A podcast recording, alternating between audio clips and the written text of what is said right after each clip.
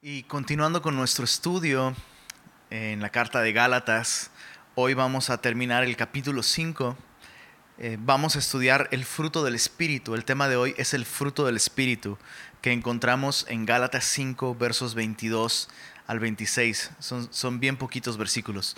Pero me gustaría leer desde el verso 16 hasta el 26 para eh, recordar, recordar el tema, agarrar vuelo y, y después de esto entrar a nuestro estudio. Así que abre tu Biblia ahí en Gálatas 5, Gálatas 5, versos 22 al 26. Leyendo desde el verso 16, dice así, digo pues, andad en el Espíritu y no satisfagáis los deseos de la carne, porque el deseo de la carne es contra el Espíritu y el del Espíritu es contra la carne y estos se oponen entre sí, para que no hagáis lo que quisierais. Pero si sois guiados por el Espíritu, no estáis bajo la ley.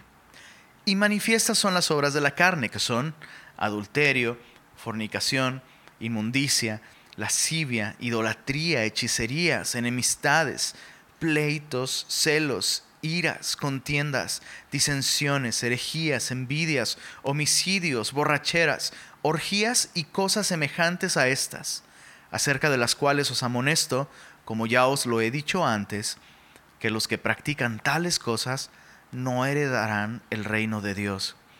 Mas el fruto del Espíritu es amor, gozo, paz, paciencia, benignidad, bondad, fe, mansedumbre, templanza. Contra tales cosas no hay ley. Pero los que son de Cristo han crucificado la carne con sus pasiones y deseos. Si vivimos por el Espíritu, andemos también por el Espíritu. No nos hagamos vanagloriosos, irritándonos unos a otros, envidiándonos unos a otros. Padre Celestial, te damos gracias por el regalo tan perfecto de tu palabra. El día de hoy, Señor, queremos queremos hacer caso a esta invitación que tú nos haces, de estar atentos a la palabra profética más segura, como a una antorcha que alumbra en lugar oscuro hasta que el lucero de la mañana resplandezca. Y queremos, Señor, esta mañana con mucha atención considerar lo que tú pones delante de nosotros.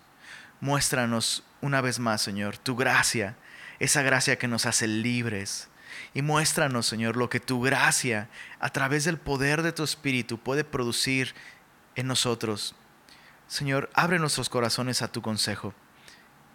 Lo pedimos en el nombre de Jesús. Amén. Amén. Pues eh, desde la semana pasada entramos en esta sección donde Pablo, de un modo ya muy imperativo, empieza a hablar a los, a los corintios, perdón, a los gálatas, acerca de cómo deben andar. Y Pablo pone estas dos cosas en contraste. Anden en el Espíritu y no satisfagáis los deseos de la carne. Y explicábamos la semana pasada que estas dos cosas son mutuamente excluyentes. Si un cristiano camina o anda o es movido por el Espíritu de manera automática, no estarán operando las influencias pecaminosas de la carne. Y explicábamos la semana pasada que la carne se refiere a esta naturaleza caída que nosotros tenemos.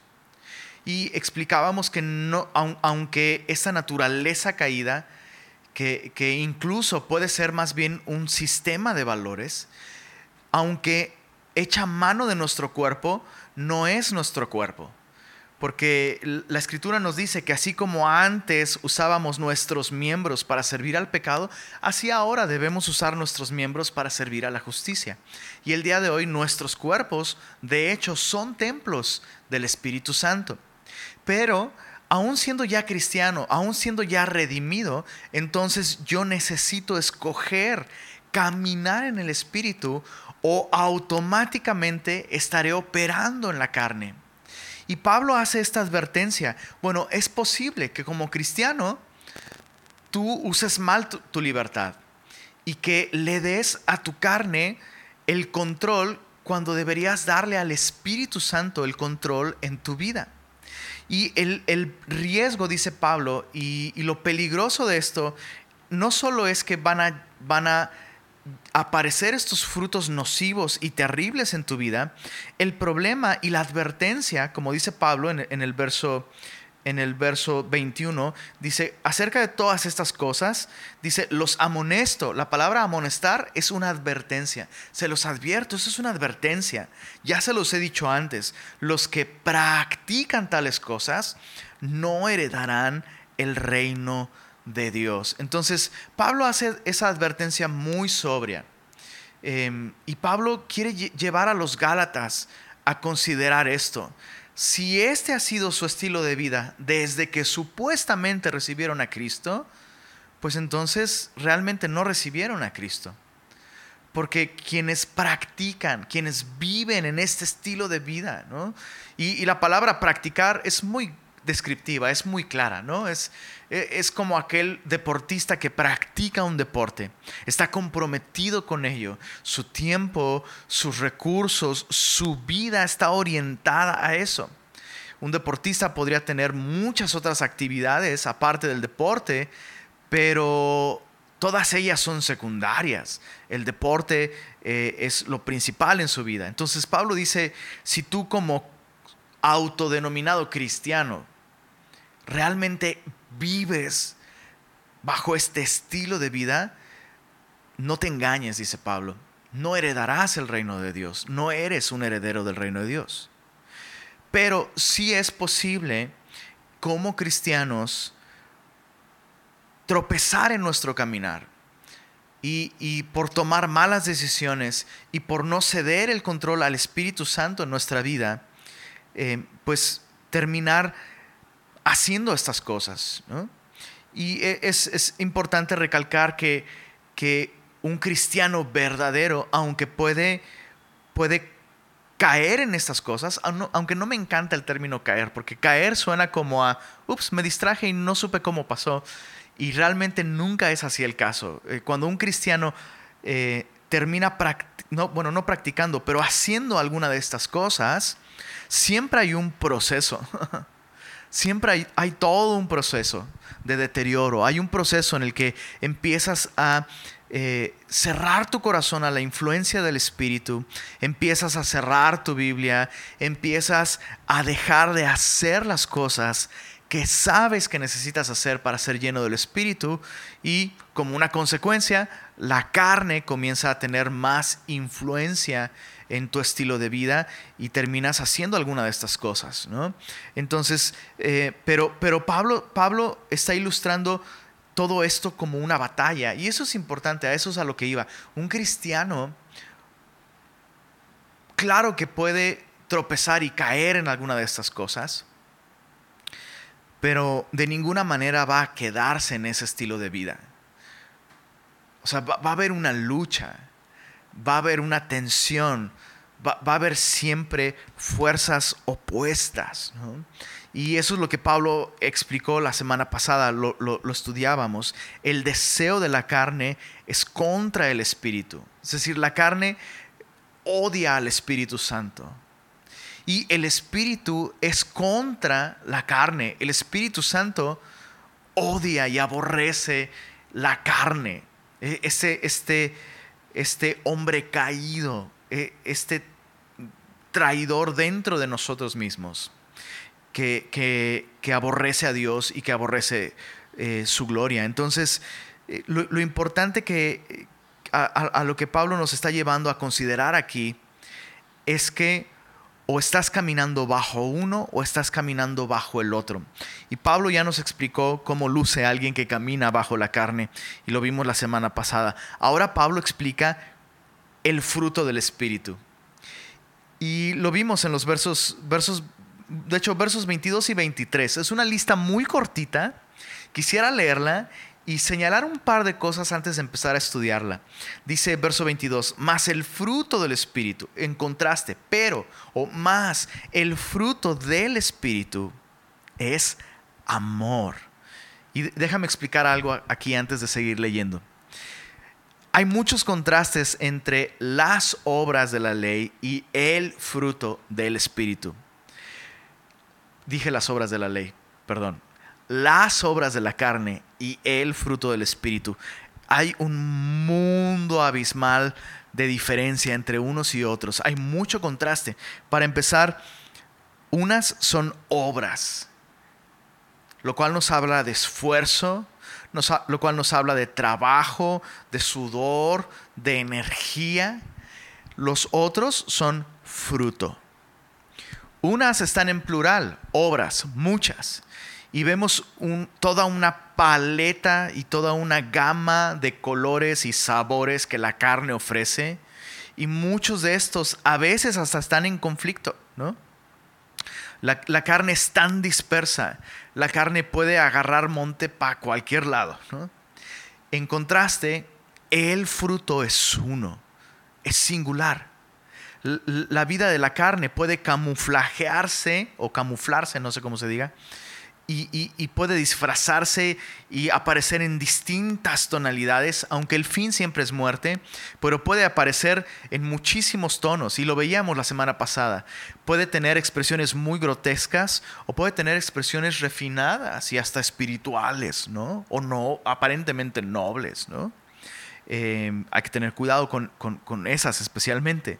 Pero el fruto es siempre uno el fruto del Espíritu siempre se ve de la misma manera, es constante, es congruente.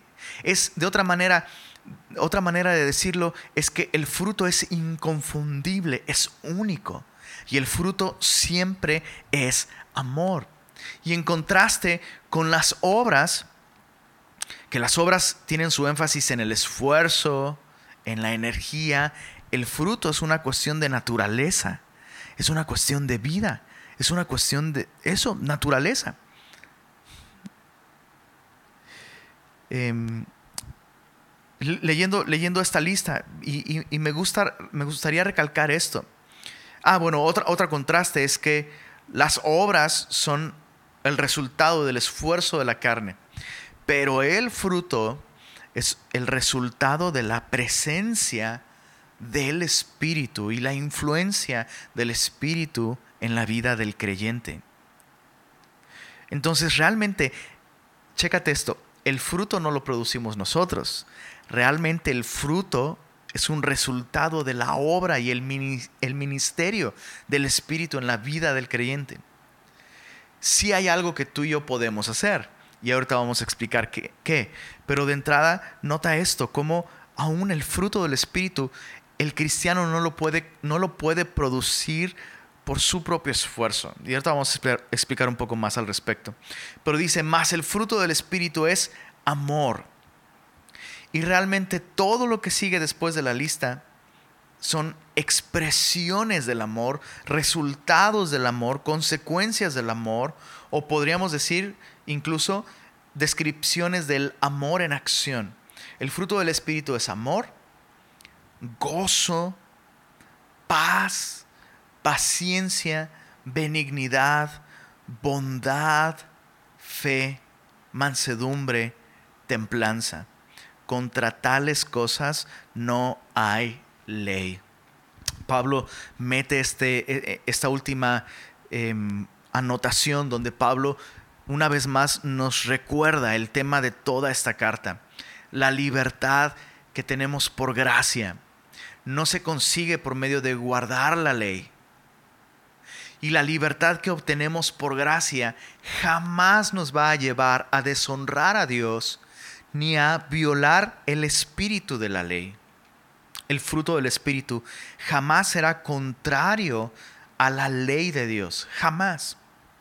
Pero entonces hay un par de cosas que vale la pena meditar antes de ver esta lista eh, de las características del fruto del Espíritu, que es amor.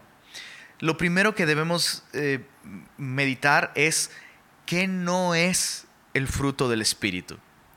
Porque eh, puede que veamos esta lista y tenemos algunas, algunos prejuicios o algunas ideas preconcebidas o equivocadas que traemos de nuestros propios conceptos y que no se alinean a la palabra de Dios.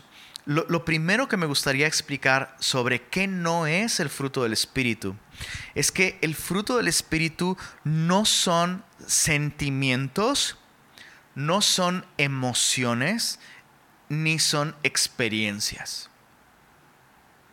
Voy a decirlo de nuevo. El fruto del Espíritu no son experiencias.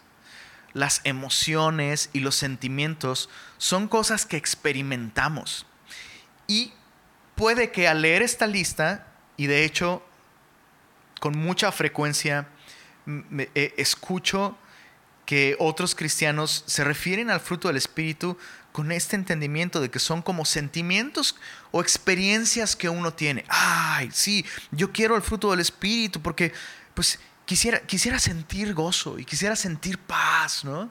No, el fruto del Espíritu no son sentimientos o experiencias del cristiano, son características del cristiano. Déjame decirlo de otra manera ni siquiera son características del cristiano, son características del Espíritu de Cristo que empiezan a ser evidentes en nosotros. ¿Se entiende? Entonces es muy diferente sentir amor a ser amoroso. Es muy diferente sentir gozo a ser una persona gozosa. Es muy diferente sentir paz a ser una persona pacífica. Es muy diferente sentir paciencia a ser paciente. ¿Se, nota la diferencia? Entonces, cuando pensamos que el fruto del Espíritu son sentimientos, emociones, o dicho de otra manera, experiencias que uno puede tener, estamos viendo el fruto del Espíritu como una lista de súper y, ay, yo quisiera de esto un poco. Y yo quisiera otro poco de esto. Y no es de ninguna manera lo que Pablo está diciendo aquí. Recuerda que el fruto es uno solo. Y cuando se tiene uno, cuando se tiene el, el fruto, que es amor, se tienen todas las características. Es por poner un ejemplo, no sé, la, la naranja, ¿no? La naranja sus características. Es aromática, es cítrica, es jugosa, tiene notas dulces también. Si quitas alguna de estas características ya no es naranja. Y es lo mismo con el fruto del Espíritu. Pablo no está hablando de experiencias o sentimientos, ¿no? No, Pablo está hablando de rasgos de carácter. Y si analizas bien esta lista, vemos aquí a la persona de Jesucristo. Entonces el fruto del Espíritu es la evidencia de que el carácter de Cristo está siendo formado en nosotros. Quiero recalcar esto, insistir en esto, golpear sobre el mismo punto otra vez. Mi querida familia, mis queridos hermanos de Semilla Monterrey, estos no son sentimientos cursis es un carácter que define entonces todo un estilo de vida.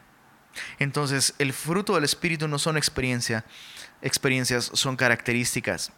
El fruto del Espíritu no es un resultado de nuestro esfuerzo. Esto es, esto es lo segundo que no es. El fruto del Espíritu no es el resultado de nuestro esfuerzo. Nunca has escuchado a un árbol pujar para dar fruto. ¿O sí? De hecho, si alguna vez escuchaste un árbol pujar para dar fruto, te diría, deja de consumir lo que sea que estés consumiendo, porque esas cosas no suceden. No ves a los árboles preocupados por no dar fruto. No ves a los árboles esforzándose. No, los árboles frutales simplemente de un modo muy natural dan fruto. Dan fruto. No es una cuestión de esfuerzo, no es una cuestión de desempeño, es una cuestión de naturaleza. Entonces, otra vez, en el momento en que tú empiezas a esforzarte para dar fruto, en ese momento estás operando ¿verdad? Estás operando en la carne. Ya no estás operando en el espíritu. El árbol simplemente tiene que permanecer en el entorno adecuado. Y la naturaleza que Dios le dotó se va a encargar del resto. Y es lo mismo con nosotros. No debemos esforzarnos por dar fruto en el Espíritu Santo o el fruto del Espíritu. Solo debemos permanecer en el entorno adecuado y la vida, la naturaleza espiritual que Dios nos dotó a través de su Espíritu se va a encargar del resto. Otra cosa que no es el fruto.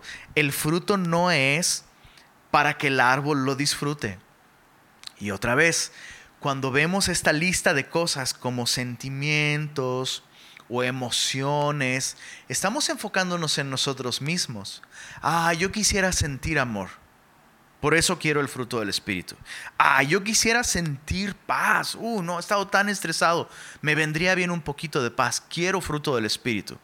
Pero es, insisto, otra vez, esa es una mala percepción. Es una percepción egoísta, que no busca la gloria de Dios ni la bendición de los demás alrededor. El fruto no es para el disfrute del árbol. El árbol nunca disfruta del fruto. ¿Para quién es el fruto entonces? Esto te va a sorprender. Principalmente el fruto es para Dios. ¿Escuchaste bien? Dios ve nuestra vida y la obra que Él está haciendo en nuestra vida y los frutos de su espíritu en nosotros, Dios los encuentra deliciosos. Entonces, una vida fructífera es una vida que principalmente le da placer y gozo a Dios. Entonces, chécate, la razón para buscar y anhelar el fruto en nuestra vida ya no somos nosotros, ahora es el Señor. Isaías capítulo 5 nos habla de eso, pero vamos a leer vamos a leer esta porción al final de nuestro estudio. El fruto es principalmente para Dios para el disfrute y el goce y el placer de Dios. Al final de cuentas, recuerda lo que dice la confesión de fe de Westminster, que el principal objetivo del hombre, perdón, es glorificar a Dios y disfrutar de Él por siempre. Y glorificar a Dios significa vivir para su gozo y vivir para su gloria y vivir para su placer. Entonces el fruto no es para nosotros es para Dios principalmente y en segundo lugar es para que quienes nos rodean lo disfruten. Y creo que, creo que a todos nos vendría muy bien el, el, poder disfrutar de, ver a otros ser bendecidos por el fruto que Dios produce en nuestras vidas. Bien, todo esto es lo que no es el fruto del Espíritu. Veamos lo que sí es. La lista que Pablo menciona es una lista que tiene nueve, características. Y muchísimos eh, comentaristas bíblicos y maestros de la Biblia, em, muchos ven tres distintas categorías en esta lista tres grupos de tres. Eh, hay muchísimos que ven, ven lo mismo, eh, entre ellos em, Timothy Keller, Alexander McLaren ven, esta misma división. Eh, estos dos la ven de un modo muy parecido. Em, tres grupos de tres. El primer grupo, amor, gozo y paz, son características del fruto que tienen un énfasis en nuestra relación con Dios. Amor, gozo y paz. Tienen un énfasis en nuestra relación con Dios. El segundo grupo, paciencia, benignidad y bondad. Son características del fruto del Espíritu que tienen un énfasis en nuestra relación con otros. No significa que estos rasgos del fruto del Espíritu no apliquen a nuestra relación con Dios eh, o a las otras dos em, que vamos a ver, pero el énfasis está en nuestra relación con otros. Tiene sentido. Y los últimos tres, fe, mansedumbre y templanza, son rasgos del Espíritu que tienen un énfasis en nuestra relación con nuestras circunstancias. Entonces, amor, gozo y paz, énfasis en nuestra relación con Dios, paciencia, benignidad, bondad, énfasis en nuestra relación con nuestros semejantes o con otros, y fe, mansedumbre y templanza tienen un énfasis en nuestra relación con nuestras circunstancias. Pero empecemos por el primero, amor. Eh, esta, esta palabra que en nuestras Biblias aparece como amor, en griego es la palabra ágape, y ya lo hemos comentado en otras, en otras enseñanzas, que este término ágape básicamente estaba en desuso en la literatura eh, del primer siglo. Y los cristianos tomaron este concepto del amor ágape y se volvió central en la doctrina, y no solo en la doctrina, en la vida de los cristianos del primer siglo. Y tan es así que Pablo en 1 de Corintios 13, ¿recuerdas? En el capítulo 13 de 1 de Corintios, verso 13, Pablo dice, sin amor nada soy. Nada soy. Puedo tener fe que mueve montes, puedo dar mi cuerpo para ser quemado, dice Pablo. Despliegues de heroísmo impresionantes, pero si no tengo amor, y se está, está hablando del amor de Dios operando a través de nosotros, nada soy. No sirve de nada. Mi vida no tiene ningún valor para la eternidad. Otros pueden aplaudirme y reconocerme y felicitarme, pero si el amor que está operando en mi vida no es el amor ágape, el amor perfecto de Dios, entonces no tengo nada, no tengo cristianismo, no tengo fe, no tengo nada de valor eterno. Podríamos decir entonces que el fruto del Espíritu es amor, sencillamente. Y todos los demás rasgos de la lista son consecuencias del amor o el amor en acción. Ahora, una vez más, debemos insistir en que el amor que Pablo menciona aquí no es un sentimiento ni una actitud cursi, ni, ni, algo así simplemente emocional. El amor producido por el Espíritu, por el Espíritu de Dios, siempre va a ir muy en sintonía con la palabra de Dios, no necesariamente en sintonía con nuestros sentimientos. Qué difícil es renovar ese aspecto del entendimiento, sobre todo para nosotros en nuestra cultura occidental. Eh, eh, eh, en, la cultura occidental medimos y clasificamos y entendemos el amor de un modo muy distinto al que se entendía en, este momento y especialmente el concepto bíblico del amor no tiene nada que ver con nuestros sentimientos o nuestras emociones. Em, de hecho, una, una idea muy recurrente y, lo he escuchado también muchas veces, ¿no? Es que, que, a veces como que, como que incluso se tuviera que escoger entre ser amoroso o ser bíblico. ¿Has escuchado eso? Ay, no, esos cristianos que puro Biblia, Biblia, Biblia, Biblia. No, no, no. Yo prefiero, mira, yo prefiero amar. Yo prefiero simplemente amar. ¿Y qué importa? O sea, no seamos tan cuadrados, ¿no? Y, y, ser tan severo con la Biblia todo el tiempo. No, yo prefiero amar. Y suena muy noble, pero no lo es. Filipenses capítulo 1 nos dice algo respecto al amor. Dice así, Filipenses capítulo 1, eh, quisiera leerte en el verso, versos 9 y 10. Bueno, vamos a leer versos 9 al 11. Observa. Y como te darás cuenta, nos estamos tomando mucho tiempo en este punto del amor, porque ese es el principal. De allí brotan todos los demás atributos. Los demás atributos los vamos a ver un poquito pues eh, no, no a tanta profundidad, pero este es el más importante. Si obtenemos este bien, los demás van a ser muy claros. Filipenses 1, versos 9 al 11 dice, y esto pido en oración, que vuestro amor abunde aún más y más en ciencia y en todo conocimiento. Pablo está orando por los filipenses aquí. Y Pablo pide esto, yo sé que ustedes están en el Señor, yo sé que tienen comunión en el Evangelio junto conmigo. Y, sé que Dios comenzó una obra en ustedes y Él la perfeccionará, pero ahora mi oración es esta, que el amor de ustedes abunde aún más y más en ciencia y en todo conocimiento. En otras palabras, Pablo está pidiendo que el amor de los filipenses no sea un amor ignorante de la verdad. Y tristemente, muchas veces como cristianos, amamos de un modo ignorante, amamos de un modo insensato, amamos de un modo imprudente de un modo necio. ¿Por qué? Porque nuestro amor no está creciendo, no está abundando en el conocimiento y en la ciencia de Dios.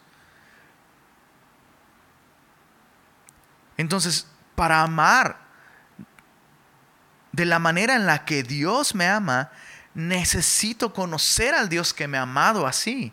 Y no puedo conocer al Dios que me ha amado así si no conozco su palabra. Su palabra es el único medio a través del cual Él ha escogido revelarse a mí de un modo perfecto. Entonces fíjate cómo Pablo pide que los filipenses tengan un amor que cada vez crezca más y más en ciencia y en todo conocimiento. En otras palabras, tienes que abrir tu Biblia si quieres amar como Dios te ha amado. Ahora mira para qué Pablo pide que tengan un amor lleno de sabiduría y lleno de, la palabra de Dios. Dice el verso 10, para que aprobéis lo mejor, a fin de que seáis sinceros e irreprensibles para el día de Cristo. Quiero que observes esto, como Pablo dice, la razón para que su amor crezca en conocimiento, todo conocimiento, obviamente está hablando del conocimiento de Dios, y en toda ciencia, la ciencia de Dios, el conocimiento profundo de Dios. Es para que ustedes aprueben lo mejor. Y chécate cómo los cristianos caemos en el error muchas veces de escoger entre lo bueno y lo malo. Y claro, hay que discernir entre lo bueno y lo malo. Pero el amor que ha crecido en ciencia y en conocimiento, ya no solo ve estas dos distinciones, lo bueno y lo malo. Ahora ve entre lo bueno y lo mejor. Pablo dice, un amor que está instruido por la palabra, un amor que abunda en el conocimiento de la verdad, de la ciencia de Dios, va a llegar a la madurez de discernir ya no solo entre bueno y malo, sino entre lo bueno y lo mejor. Justo eh, hoy em, meditaba de esto con, mi hija Belén. Hoy, hicimos nuestro devocional justamente en esta porción. Y, le, decía, le decía a Belén, para ilustrarle esto, ¿cuál será un ejemplo de eh, algo bueno en contraste con algo mejor? Y se nos ocurrió esto. Bueno, ¿será bueno que mamá y papá te hagan siempre el desayuno? Y dijo, pues sí. le dije, o es malo. Me dijo, no, claro que no, no es malo. Entonces es bueno, sí, sí es bueno. Le digo, bueno, pues claro. Y nos mueve el amor. Ay, mi niña preciosa, le quiero, la quiero consentir, le quiero hacer su desayuno. Todos los días, todos los días de su vida, quiero consentirla y hacerle su desayuno. No quiero que, no quiero que se manche las manos, no quiero que trabaje, la quiero consentir. Y alguien me puede decir, oye, pero si siempre tú le haces el desayuno y nunca le enseñas a hacer el desayuno, cuando ella no esté, ¿qué van a hacer? Ay, no, no, no, pero a mí no me pesa, ¿eh? Ay, no, a mí no me pesa, yo se lo hago con todo mi amor. Mi hija se empezó a reír de inmediato y me dijo, oye, pero si haces eso así, entonces yo nunca voy a aprender. Entonces, algo que parece bueno, se vuelve malo cuando descubres que había algo mejor que se podía hacer. Y e, ese es el punto para nosotros. El amor de Dios operando en nosotros, operando en nuestra vida, nos va, a llevar, nos va a llevar a amar a otros de modo que buscamos verdaderamente lo mejor para ellos. Ya no solo entre lo bueno y lo malo. No sé si tiene sentido, pero chicos, híjole, ¿cómo quisieras, quisiera que no hubiera confinamiento y poder verlos y saber si están escuchando esto? Dios quiere que lleguemos a este nivel de madurez en el que, eh, ¿cómo, decírtelo? Me parte el corazón ver vidas cristianas atoradas con las cosas buenas. Oye, tal persona, pues quiere hacer esto, pues no es pecado, Pero oye, había algo mejor, que era lo que Dios quería para ti y nunca lo viste. Porque estás amando con un amor que no ha crecido en toda ciencia y en todo, en, todo conocimiento. Especialmente papás, papás, les ruego, se los suplico, crezcan en el conocimiento de la Biblia.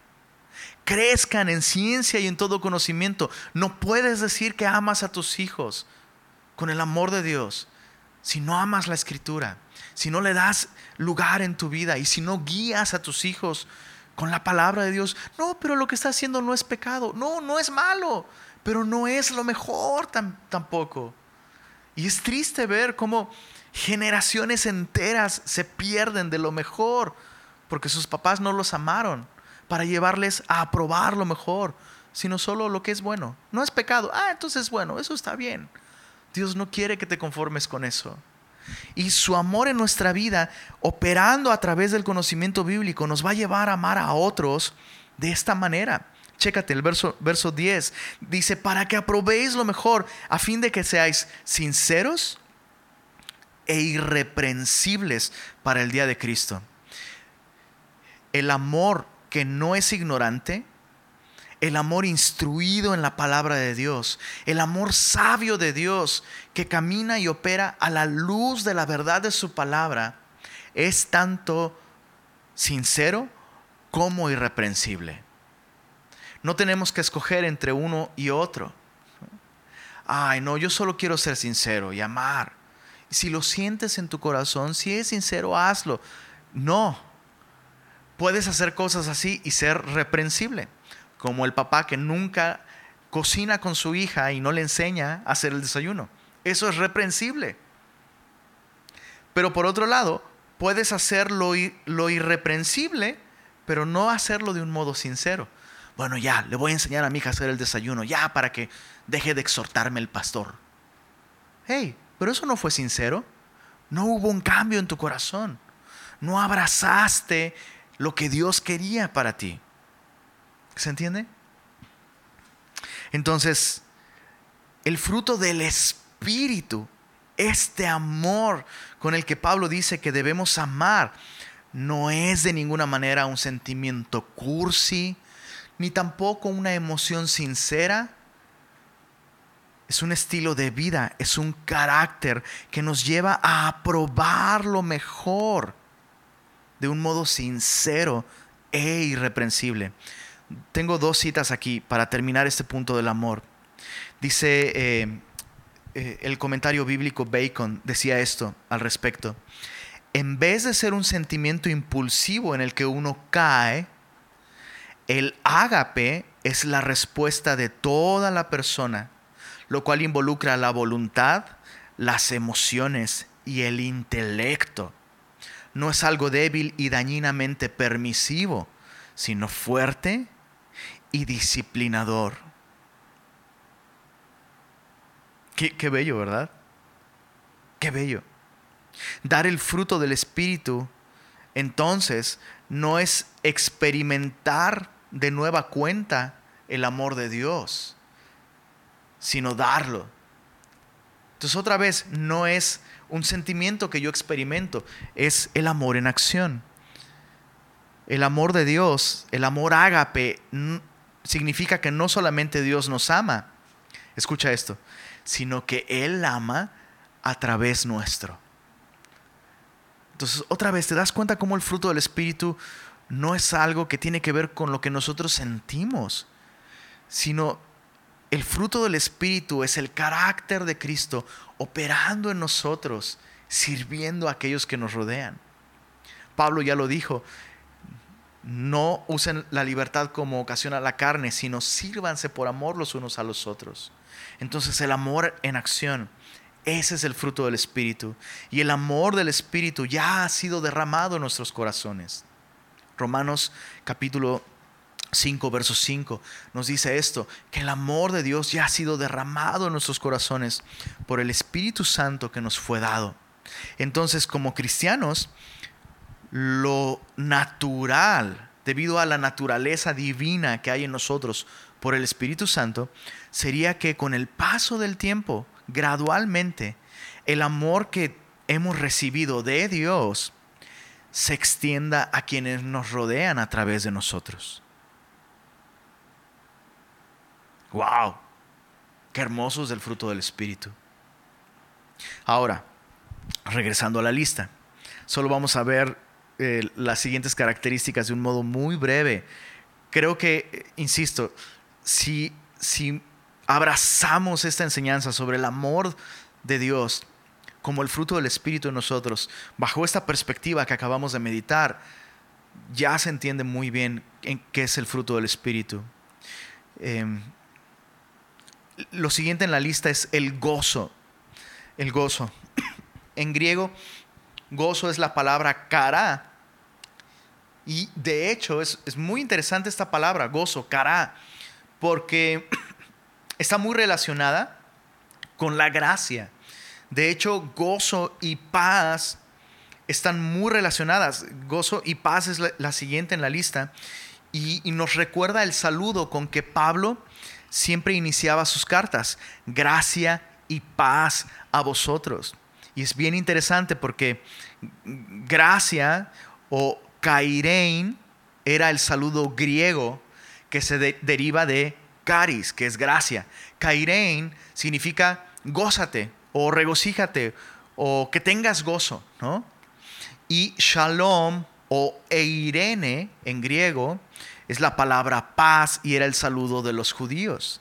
Entonces, gracia y paz van juntos, ¿no? Eh, de alguna manera Pablo está diciendo que en el Evangelio tanto griegos como judíos tienen un lugar dentro, dentro de la familia de Dios.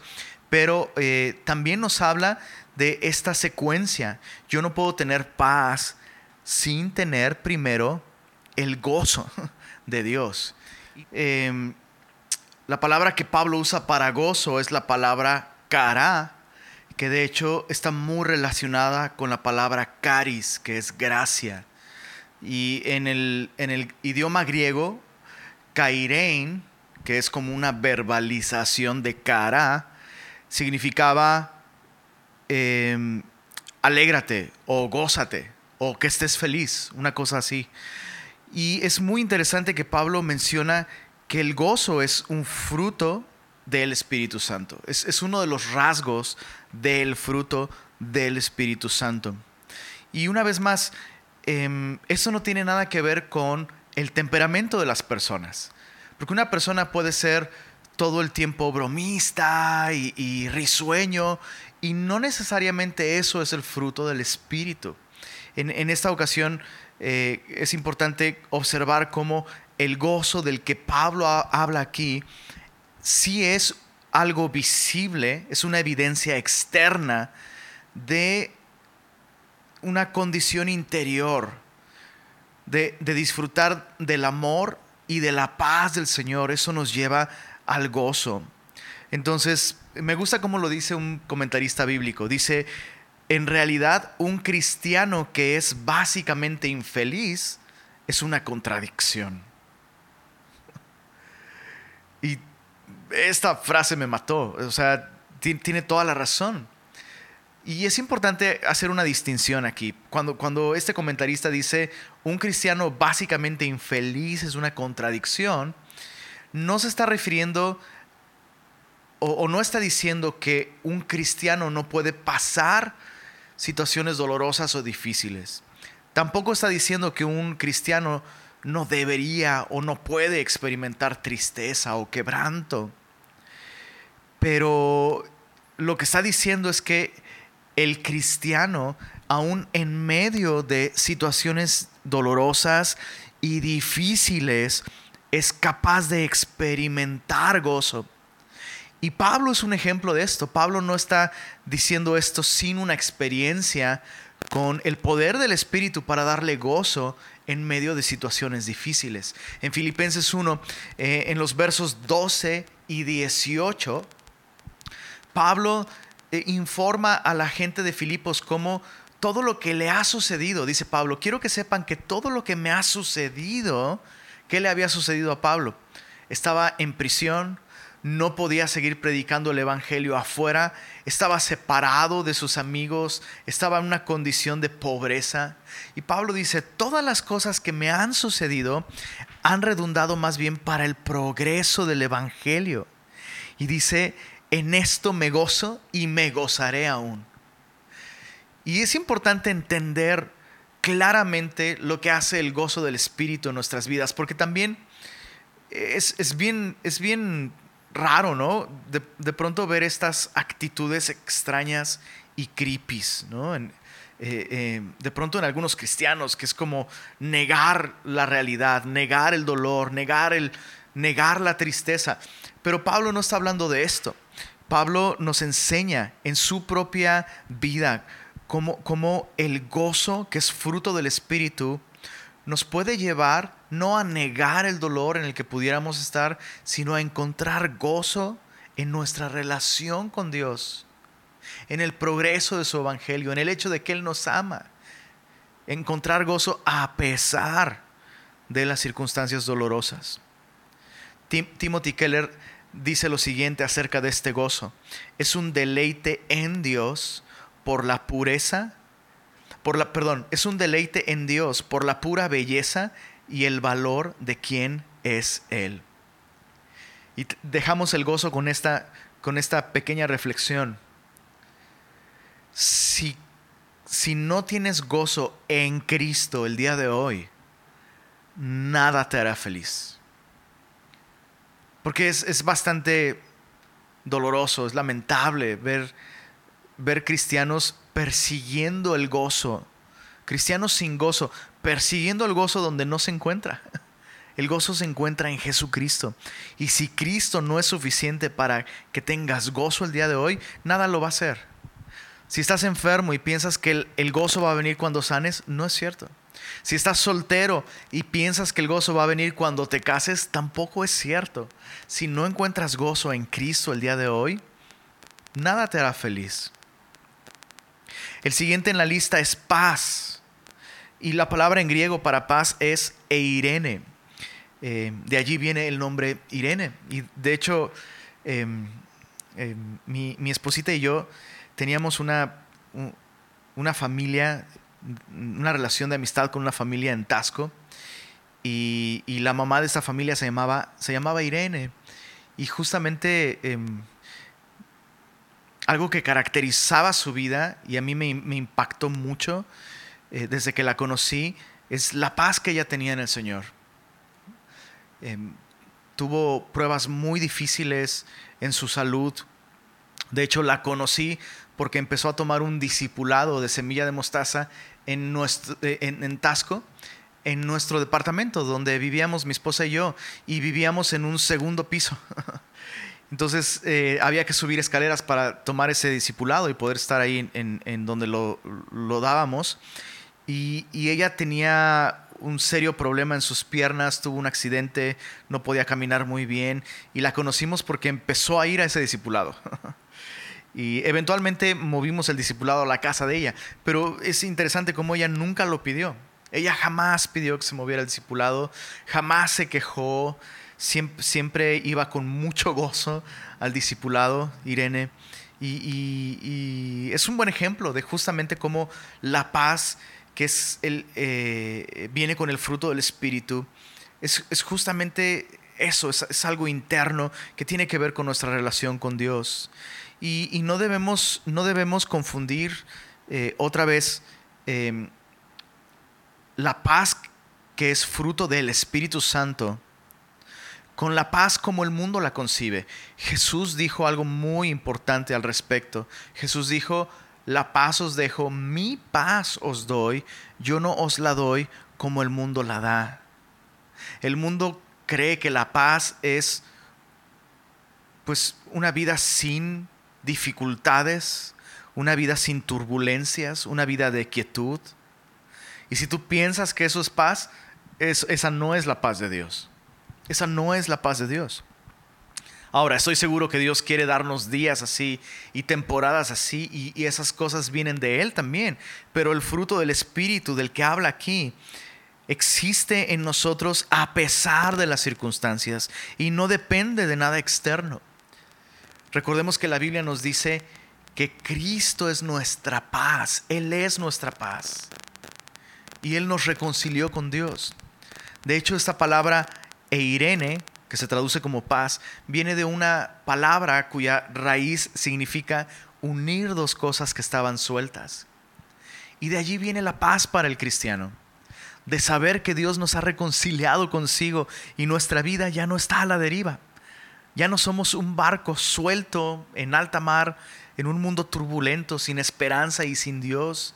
Dios nos ha reconciliado consigo mismo, estamos en sus manos y Él nunca nos va a abandonar. Y por eso tenemos paz. Pero recuerda que todos estos eh, rasgos del fruto del Espíritu son activos. Entonces, no solo tenemos paz, sino estamos llamados a estar en paz con todos los hombres. Romanos capítulo 12 lo explica de esta manera en los versos 17 al 18. Romanos capítulo 12, versos 17 al 18 dice, no paguéis a nadie mal por mal procurad lo bueno delante de todos los hombres, si es posible, en cuanto dependa de, de, vosotros, estad en paz con todos los hombres. Eso no significa que los hombres van a estar en paz con nosotros, pero esa no es nuestra responsabilidad. Pero sí es nuestra responsabilidad nosotros hacer todo lo que dependa de nosotros para estar con, con todos los hombres y la palabra todos aquí en griego significa todos. Estar en paz con todos los hombres, si es posible y en cuanto dependa de nosotros. Un fruto del Espíritu es que estaremos en paz. De manera práctica, ¿cómo se ve esto? Bueno, no pagarle a nadie mal por mal. y procurar lo bueno para todos. Y no vengarnos nosotros mismos. Eh, de alguna manera, em, e, esto, esto es una esto es una manera práctica de mostrar el poder del Evangelio en nuestra vida. El Evangelio es un Evangelio de reconciliación. Entonces, un cristiano que no perdona a aquellos que le hacen mal, en ese momento el, cristiano ya no está en paz con esas personas. Pero si el cristiano perdona y deja el asunto en manos de Dios, el cristiano ahora tiene paz. Es un fruto del Espíritu. Ojo, no estoy diciendo que sea muy sencillo perdonar, pero lo que es imposible para los hombres es posible para Dios. Este es un fruto del Espíritu. El siguiente es paciencia, que otra vez no debemos confundirlo con el temperamento de una persona. Pienso en un escenario, pienso en un, papá sentado en su sala en medio de un torbellino de hijos, haciendo así literal un desastre, un caos, y una mamá desesperada tratando de poner un poco de orden, y el papá sentado tranquilamente viendo la televisión, viendo su fútbol. y uno pudiera decir, wow, yo quisiera tu paciencia, oh, me encantaría ser igual de paciente que tú. Pero no, esa persona no está siendo paciente para nada está siendo egoísta, completamente egoísta y está siendo negligente y pasivo. Entonces, paciencia no significa no hacer nada o no reaccionar ante las circunstancias alrededor de nosotros. No, la paciencia es la capacidad de sufrir por largo rato, por largo tiempo sin desmoronarse. Entonces, volviendo al mismo ejemplo, si esos niños le tiraran su pantalla de plasma, allí se vería si realmente la persona es paciente. Entonces, el fruto del Espíritu es muy práctico. Y así como Dios ha sido paciente con nosotros, eso nos lleva a ser paciente, pacientes con aquellos que nos rodean. El siguiente en la, en la lista es benignidad, que podría entenderse un poco mejor para nosotros con, con, el término amabilidad. Y tiene que ver con una persona que, que le da un trato amable a otros. Y eso es algo importante. Eh, pensemos en nuestro Señor Jesucristo.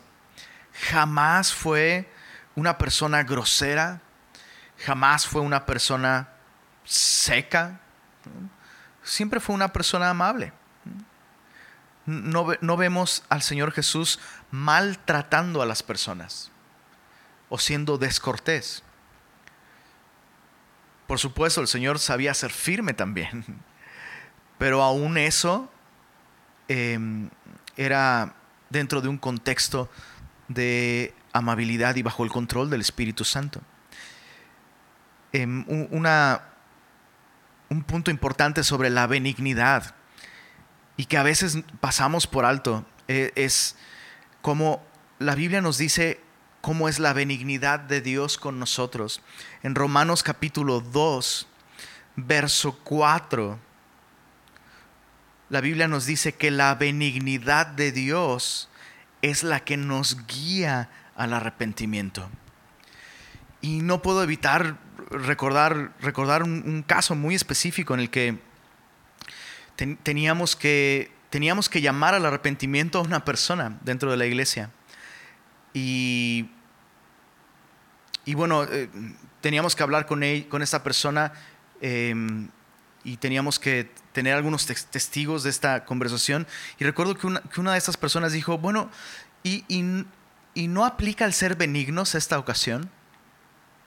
Y para mí fue como, fue una enorme sorpresa. Eh, muchas veces los cristianos tienen este concepto inmaduro y, y nada correcto de la benignidad si la benignidad de Dios nos guía a nosotros al arrepentimiento, entonces la benignidad como fruto del Espíritu en nuestras vidas debe llevarnos a guiar a otros al arrepentimiento también. Eso es tratar a otros con amabilidad, no dejarlos en su pecado. Pero a veces se cree que callar, no, hay que ser benignos, no digas nada, la vas a hacer sentir mal, lo vas a hacer sentir mal. Eso no es benignidad. Eso no es benignidad. Realmente eso es crueldad. Pero bajo términos carnales, se piensa que eso es benignidad, pero no es así. Entonces te das cuenta cómo todas estas características, repito, no tienen que ver con nosotros, con nuestro temperamento o, con nuestra, sí, eso, con nuestra personalidad. Eso es algo que proviene de Dios, es muy distinto a como nosotros lo entendemos. El siguiente en la lista es bondad. Y este, este término es un poquito complicado porque em, en griego es un poquito ambiguo, pero em, en Hechos capítulo 11, versos 23 al 24, vemos en Bernabé un excelente ejemplo de qué es la bondad. Hechos capítulo 11, versos 23 al 24. Te cuento la historia. Em, los cristianos de Jerusalén fueron esparcidos por motivo de la persecución que se desató con la muerte de Esteban. Y algunos de esos cristianos empezaron a hablarle el Evangelio a personas no judías. Y entonces en Antioquía se formó un grupo muy grande de creyentes, de discípulos. Se hizo un compañerismo, una iglesia cristiana, pero no eran judíos. Esto llegó a oídos de la iglesia en Jerusalén, quienes enviaron a Bernabé. Y Bernabé cuando llegó allá, dice el verso 23, vio la gracia de Dios, se regocijó y exhortó a todos a que con propósito de corazón permaneciesen fieles al Señor. Dice el verso 24, porque era varón bueno. Ahí está nuestro concepto, bondad. Porque era varón bueno y lleno del Espíritu Santo y de fe. Era un fruto del Espíritu. Entonces, ¿en qué consiste esta bondad? En básicamente en ver a las personas como Dios las ve. Dios es bueno. Dios es siempre bueno. Y Dios nos ve tal como somos, pero no nos deja como estamos. Entonces fíjate cómo la bondad de Dios nos ve tal como somos, pero no nos desecha. Nos invita. Y eso es lo que hizo este, este hombre. Cuando llegó y vio, dice, vio la gracia de Dios. Y yo pienso en esta iglesia y, híjole, seguramente había muchas cosas raras en esa iglesia. O sea, imagínate un grupo de cristianos recién convertidos que no tienen la escritura, no tienen muchas porciones de la escritura, no tienen un trasfondo teológico profundo, seguramente había mucho desorden. Y de hecho, el texto nos dice que después de ver la gracia de Dios, Bernabé exhortó a estas personas a permanecer fieles al Señor. Entonces, sí había cosas que corregir, pero chécate, Bernabé no pensó mal de ellos. Entonces, una característica de la bondad es que una persona con bondad no anda pensando mal de todos. Ay, seguramente, sí, sí, seguramente va a ser algo malo. Sí, seguramente va a fallar ah, sí, seguramente dijo esto por aquello o por lo otro. No, una persona con el fruto del Espíritu es libre, es libre para amar, para aceptar a las personas y llevarles a la gracia de Dios. El siguiente eh, rasgo en la lista es fe, que en este caso en particular no se refiere a nuestra confianza en la obra terminada de Jesucristo, sino tiene que ver con fidelidad un creyente, por definición, es alguien fiel. De hecho, estás familiarizado con ese concepto, ¿no? Eh, en tal congregación asisten tantos fieles. Bueno, ese es un rasgo característico de alguien que tiene el fruto del Espíritu. Fidelidad, lealtad y seguridad deberían ser cosas que un cristiano inspira y que un, que un cristiano porta en su vida como evidencias de que es cristiano.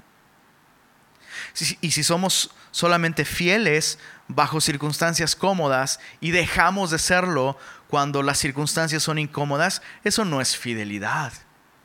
Eso no es un fruto del Espíritu. Me, llama la atención cómo este rasgo es, es, tan importante, no solo en la vida del cristiano, fidelidad, sino incluso en el matrimonio, ¿no? En el matrimonio es una piedra esencial.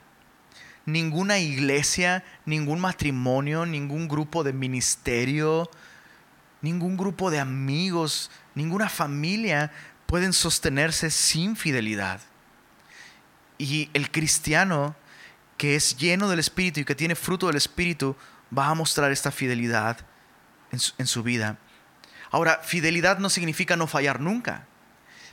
Pero fidelidad, de hecho, puede manifestarse con, el reconocimiento y la confesión de nuestras fallas. El siguiente en la lista es mansedumbre, que una vez más tendemos a confundirlo con pasividad, ¿no? De hecho, el mundo considera que la mansedumbre es debilidad o cobardía. Pero la, mansedumbre de ninguna manera es cobardía y de ninguna manera es debilidad. Nuestro Señor Jesucristo, el Rey de Reyes y Señor de Señores, se definió a sí mismo como manso y humilde. Es la única vez que Jesús se describió a sí mismo. Aprended de mí que soy manso y humilde de corazón. Entonces, me gusta cómo lo dice un teólogo, eh, en el comentario eh, Bacon sobre la carta a los Gálatas, dice esto, dice, la mansedumbre es la mismísima esencia del carácter de aquel que es capaz al mismo tiempo de limpiar el templo con un azote de cuerdas y de perdonar a una mujer pecadora. Eso es bellísimo, ¿no? Porque vemos a Jesús con estos dos elementos. Jesús no era alguien debilucho, Jesús, a Jesús no le faltaba poder, Jesús no era un cobarde, pero tenía todo, todo ese poder bajo el control del Espíritu Santo. Alguna vez escuché este ejemplo acerca de los caballos. Un caballo es un animal súper poderoso, tiene muchísimo poder, muchísima fuerza. Pero una vez que has amansado ese caballo, ¿será que perdió su fuerza? No. Puso todo ese poder y toda esa fuerza bajo el control de alguien más. Y eso es mansedumbre. Es permitir al Espíritu Santo controlar nuestra vida, controlar nuestros actos. Lo cual nos lleva al último punto, templanza. Es el último rasgo que Pablo menciona como fruto del Espíritu. Y templanza básicamente significa dominio propio, ser dueño de uno mismo. Me encanta cómo la libertad del Señor nos lleva a ser dueños de nuestras acciones. Entonces, un cristiano ya no ya no debería de decir, "Ay, es que perdí el control." No, somos libres en Cristo. Y lo que más bien deberíamos decir es, dejé de darle el control al Espíritu Santo y decidí darle el control a mi carne. Pero siempre podemos, por el poder del Espíritu Santo, podemos ser dueños de nosotros mismos, controlar nuestras acciones. Es, tan frecuente, ¿no? Que decimos cosas o hacemos algo y decimos, ay, perdón, perdón, no quise decir eso. Cuando deberíamos decir, perdóname por haber dicho lo que dije. Y hacernos responsables de, de nuestros actos, de nuestras decisiones, de nuestras palabras. Entonces, ya vimos que no es el fruto del Espíritu, ya vimos que es el fruto del Espíritu, terminemos viendo cómo dar el fruto del Espíritu. Pablo menciona tres cosas en los versos 24 al 26. Leámoslo. Dice, pero los que son de Cristo han crucificado la carne con sus pasiones y deseos. Si vivimos por el Espíritu, andemos también por el Espíritu. No nos hagamos vanagloriosos, irritándonos unos a otros, envidiándonos unos a otros. Tres cosas importantes. No me gusta a veces mencionarlos como puntos muy específicos porque parece que eso es como una receta, pero no es una receta, solo son los principios que vemos aquí. El primero, ser de Cristo. Dice Pablo, pero los que son de Cristo han crucificado la carne con sus pasiones y deseos. Después de hablar de cómo las obras de la carne son muy manifiestas, dice, hey, pero los que son de Cristo ya han crucificado la carne. Y Pablo está hablando de algo que ya se hizo, ¿no? La carne ya está crucificada, pero la carne no está muerta aún. Pablo está refiriéndose y tiene en mente a un soldado que terminó de crucificar a un criminal y lo ha colgado en el madero, pero no ha muerto. Sigue allí, ya no puede hacer daño a nadie, ya no puede seguir violando la ley, pero sigue ahí. Y es lo mismo con nosotros nosotros vamos a seguir escuchando la voz de la carne, nos sigue intimidando, nos sigue llamando, nos sigue eh, eso, nos, nos sigue invitando a escucharla, a hacerle caso. Pero si eres de Cristo, la carne ya está crucificada. Entonces no puedes, no puedes pensar que para tener una relación con Dios tienes que vencer a tu carne y entonces Dios te va a aceptar. Es todo lo contrario los que son de Cristo, ellos ya han crucificado la carne con sus pasiones y deseos. Dicho de otra manera, solo un árbol vivo puede dar el fruto del Espíritu y no vivir en las obras de la carne. Solo un pámpano unido a Jesús puede producir el carácter de Cristo Jesús. Necesitas estar en Cristo, necesitas ser de Cristo. Lo segundo en, la lista es, dice Pablo, si vivimos por el Espíritu, andemos también por el Espíritu. Ya Pablo dijo en el capítulo 3 de Gálatas, en el verso 3, Pablo les dijo, ¿cómo habiendo comenzado por el Espíritu, quieren terminar en la carne? Y básicamente lo que Pablo está diciendo es, si naciste de nuevo por el Espíritu, si recibiste vida espiritual por el Espíritu Santo, ¿por qué no escoges andar, ser movido por el Espíritu también? Es decir, el Espíritu Santo no solo vino a producir el nuevo nacimiento. El Espíritu Santo quiere guiarme todos los días de mi vida. En cada momento, el Espíritu Santo quiere guiarme, quiere moverme. ¿Qué es lo que a ti te mueve? Andemos por el Espíritu, dice Pablo. ¿Qué es lo que te impulsa? Pienso en estos autos híbridos que tienen la opción de usar, de usar gasolina o de usar energía eléctrica. Es lo mismo con nosotros. Sigue estando la carne ahí, ya está crucificada, no está muerta, pero ya no tendríamos por qué ser movidos por la carne. Entonces Pablo dice, deja que el Espíritu te guíe todo el tiempo. Y lo tercero para dar fruto, evita las plagas. y, estoy hablando con, este, con esta terminología de jardín, ¿no? Y, de cultivar cosas, hay que evitar las plagas, hay que arrancar las malas hierbas. Verso 26, no nos hagamos vanagloriosos, irritándonos unos a otros, envidiándonos unos a otros. Evita la plaga del legalismo en el momento en el que empiezas a esforzarte por ti mismo, en ese momento estás moviéndote por la carne. Evita eso. Evita la vanagloria. Yo puedo, le voy a echar ganas. Ah, ¿cómo que no? Evita eso.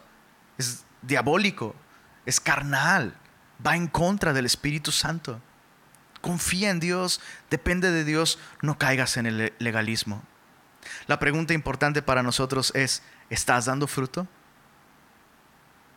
Porque es imposible dar el fruto del Espíritu sin haber nacido del Espíritu, sin haber nacido de nuevo.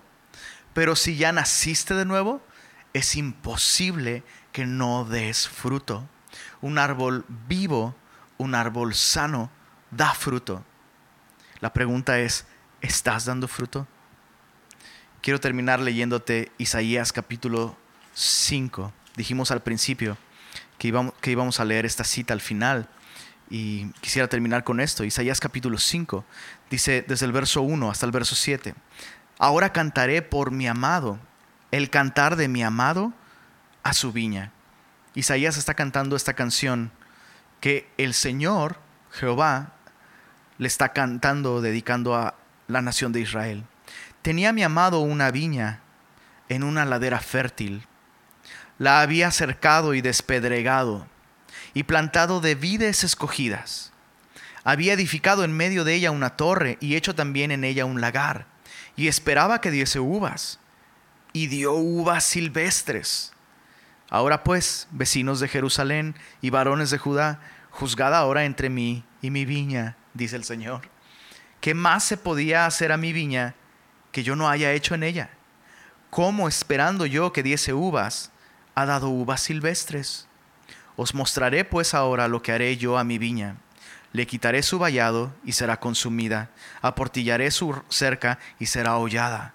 Haré que quede desierta, no será podada ni cavada, y crecerán el cardo y los espinos, y aun a las nubes mandaré que no derramen lluvia sobre ella. Ciertamente la viña de Jehová de los ejércitos es la casa de Israel y los hombres de Judá planta deliciosa suya. Esperaba juicio y he aquí vileza, justicia y he aquí clamor. ¿Te das cuenta cómo el fruto del Espíritu es principalmente para el placer de Dios, para honrar a Dios, para agradar a Dios? La pregunta es, ¿estás llevando fruto? ¿Estamos llevando fruto? Jesús dijo, si permanecen en mí y yo en ustedes, llevaréis mucho fruto. Si no estás dando el fruto del Espíritu, tendrías que preguntarte a qué se debe. Busca al Señor.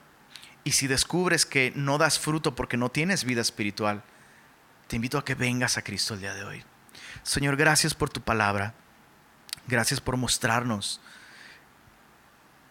el poder de tu Espíritu y las características de alguien que vive en el fruto del Espíritu. Reconocemos, Señor, que, que aún queremos y necesitamos, Señor, llevar más fruto en nuestra vida. Pero también, Señor, queremos darte gloria y honra a ti. Si al conversar con nuestra familia o al meditar y analizar nuestra vida, podemos identificar que tu fruto está presente en nuestra vida, no se debe a nosotros, Señor, sino a ti y a tu gracia, y te damos gloria y honra por eso. Pero, Señor, si alguien esta mañana puede ver honesta y claramente que no hay fruto en su vida, nunca ha habido fruto, yo te pido, Señor, que tú traigas a estas personas a los pies de Cristo y que puedan dejar de, confiar en sí mismos, confiar en Jesús y recibir vida eterna y con ello el fruto de la vida eterna. Señor, deseamos vivir fructíferas vidas para ti y para tu gloria. Así que te pedimos, Señor, permítenos llevar aún más fruto, produce más fruto de tu Espíritu en nosotros, Señor. Y gracias, Señor, porque la buena obra que tú comenzaste, sabemos que tú la terminarás también. Te adoramos, Señor. Amén. Amén.